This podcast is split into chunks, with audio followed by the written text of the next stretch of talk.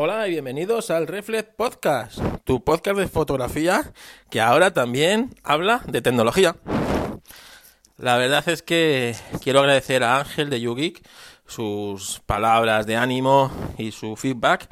La verdad que todo esto fue por él, o sea que gracias, me alegro que te guste, que sea a ti al que te guste este podcast, así que bueno, como es obra tuya, pues gracias. También a todos aquellos que me habéis comentado por privado cosas del podcast anterior, de los coches eléctricos.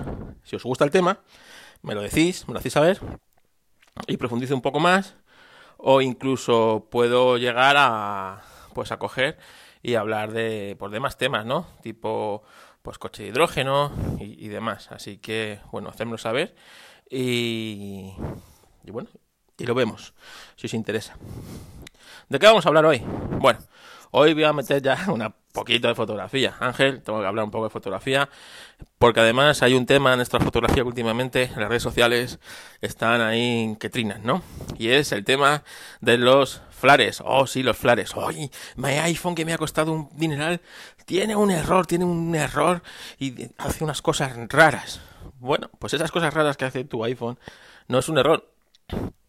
Y es normal que lo haga se llaman flares, eh, sí, flares, flares. Si os metéis en mi página web, fotocarloscastillo.com, veréis que muchas de mis fotografías, incluso de las que más aprecio tengo, tienen flares. Flares hechos eh, a posta, eh, buscados por mí y bueno, y intentar eh, cuadrar el flar en, en una escena y que te ayude a la composición. Esto del flare, ¿qué es? Bueno, esto del flare es cuando el sol incide en la lente, ¿no? Incide en la lente el sol y esto hace que, entre otras cosas, pues se produzcan una especie de artefactos extraños, ¿no? Unos destellos en la imagen. Esto que a priori puede parecer un error o un bueno es realmente una consecuencia de eso de que la luz pasa por distintas lentes y cuando inciden en el sensor pues producen esos efectos. Entonces esto, cada sensor lo interpreta de una manera, cada lente produce un flare distinto y con cada uno puedes jugar de una o de otra manera. En fotografía normal, ¿cómo se evita esto? Habéis visto que las cámaras de fotos o los objetivos de las cámaras de fotos reflex o de cámaras más convencionales que de un teléfono móvil tienen como una especie de pétalos en el objetivo que se llama parasol. Bueno, pues es para evitar esto, que el sol incida en ese en el objetivo y se produzcan los flares.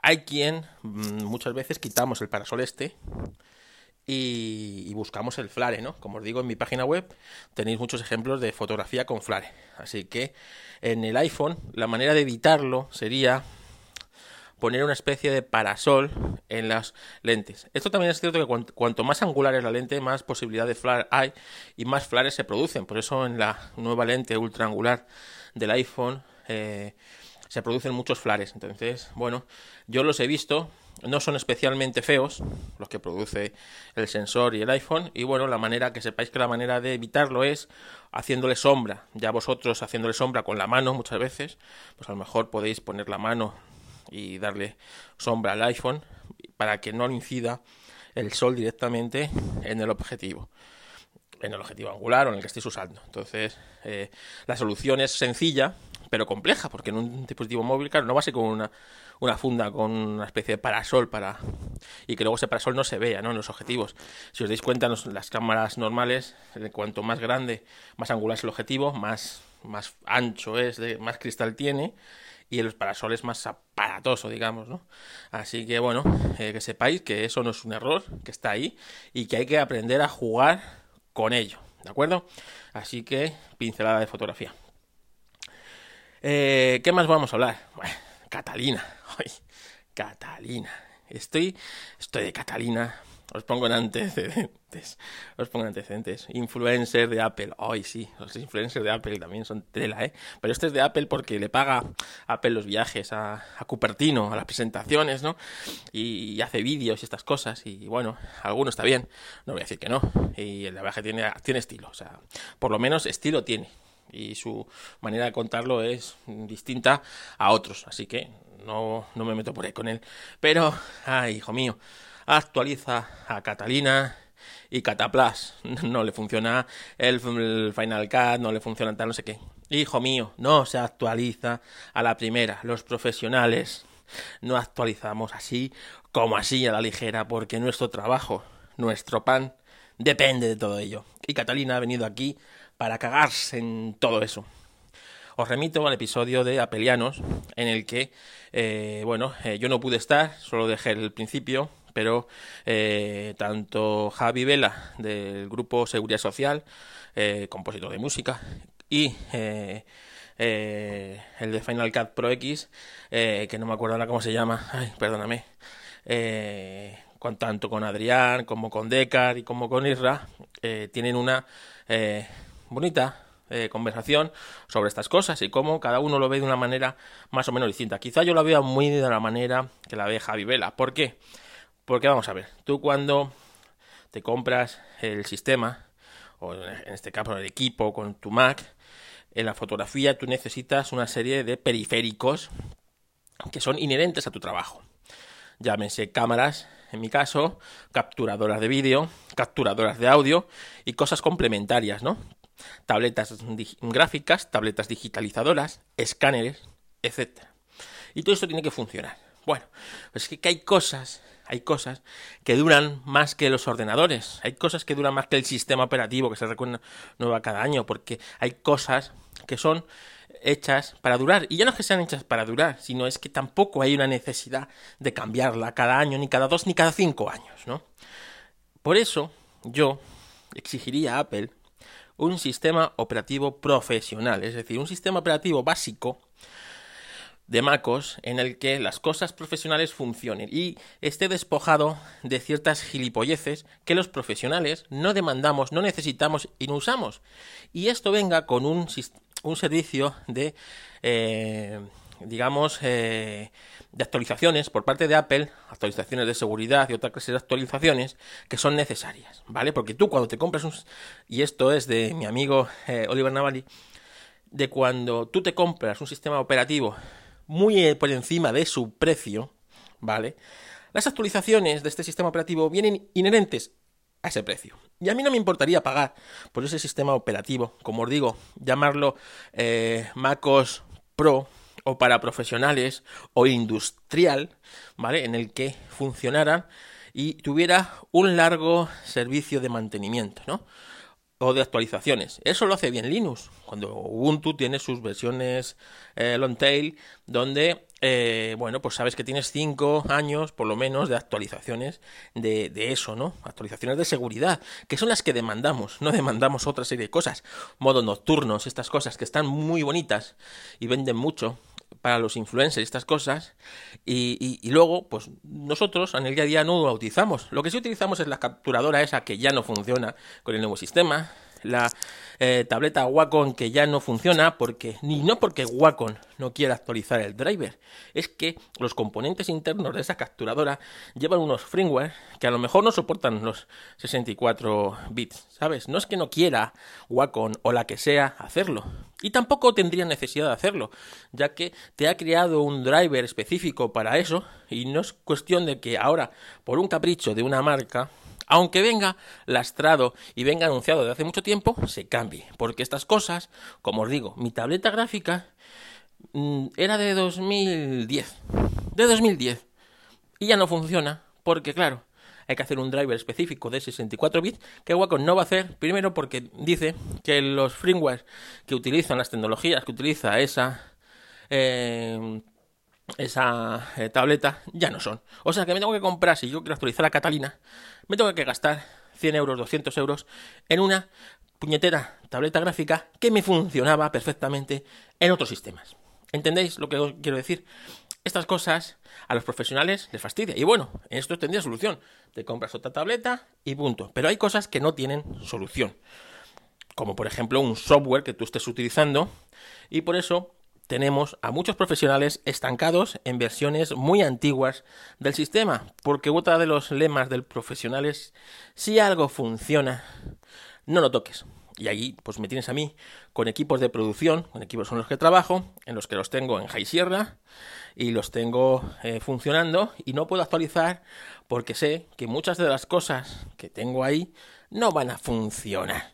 Y a mí no me importa estar en High Sierra o en el sistema que sea, siempre y cuando esto tenga unas actualizaciones de seguridad por parte de la compañía, por parte de Apple, que no, que no da, porque Apple solo da, eh, da soporte tanto a la versión actual como a la anterior. Y ya está, es decir, ahora mismo tienen soporte Catalina y Mojave. Y el resto de versiones están, digamos, desactualizadas, a no ser que sea una catástrofe de seguridad, como a veces ha pasado, y si han hecho un parche para versiones algo más antiguas. Pero no es lo habitual y es por eso por lo que demandamos un eh, sistema operativo, digámoslo, profesional, o para profesionales, o para muertos de hambre como nosotros, ¿no? Es así, que no podemos cambiar equipos cada año. Así que esto de Catalina es una Catalina, es una cagada, es una cagada de Apple, porque está claro que Apple está mucho más enfocada a vender eh, estas cosas a, gente normal, gente que busca que esto sea bonito, que sea más guay, que, que sea más, eh, digamos, productivo, que era lo que era antes. MacOS, si de algo destacaba por encima del resto de los sistemas operativos, era la productividad, ¿no? En donde, bueno, pues eh, tú no tenías que actualizar ese sistema como hacía Windows y te dejaba a lo mejor todo el día sin poder trabajar o hasta que arrancaba. En MacOS eso nunca ha pasado. Ahora tenemos que darle OK a todo. Vamos, es un infierno. Así que por ahí, háztelo mirar Apple. Tengo también, eh, bueno, eh, Arturo me ha pedido un podcast sobre flujos de trabajo, así que lo voy a hacer, lo voy a hacer. Así que estate atento Arturo, que pronto pues lo tendremos. Más cosas que os tenía que contar. Eh, como os digo, estoy muy desencantado con ese tema y yo ahora mismo estoy en una fase de que cuando entregue el último trabajo de esta temporada de, vídeo, eh, Final Cut va a pasar a la historia. Va a pasar a la historia y me voy a volcar directamente en, en Resolve, en DaVinci Resolve que es un sistema bastante mejor que Final Cut. Es un sistema que, mm, bueno, lo lleva la empresa DaVinci, que va bastante de la mano de Adobe, pero que te permite trabajar con otras tecnologías aparte de las de Adobe. Así que, eh, de Adobe, de las de Apple. Así que, bueno, que sepáis que Final Cut, pues para mí yo creo que va a pasar a la historia y ya está. Porque otra de las cosas de Apple. Resulta que va exigiendo a todo el mundo que vaya compilando sus aplicaciones a 64 bits y ella no lo hace. ¿Qué? ¿Cómo lo tomáis? Porque Apple Final Cut tuvo que sacar, un día después de sacar eh, Catalina, tuvo que sacar una actualización de emergencia porque se le había olvidado, qué casualidad, se le había olvidado actualizar unas librerías, unos drivers que tenía por ahí de 32 bits. Es más, Hoy he mirado mi, Mac Mini, que os recuerdo que está en Mojave y va a estar así todavía un tiempo, y lo podría actualizar a, a Catalina, pero no, no lo voy a actualizar.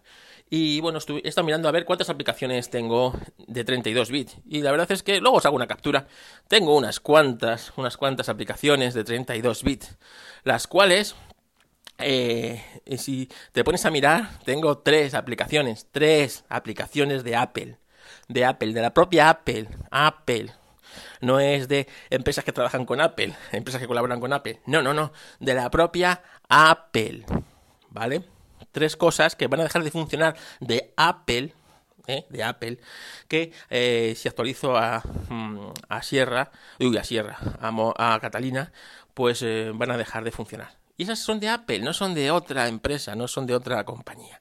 Así que, lamentable, como siempre, las últimas noticias de Apple. Así que os iré contando cómo va eh, mi, bueno, pues mi proceso de eh, quitarme tecnologías caducas de Apple y irme a tecnologías más estables. ¿De acuerdo? Así que, bueno, este es el pequeño podcast de hoy, de Reflex Podcast, tu podcast de fotografía con cosas de tecnología, bastante crítica y bastante opinión personal.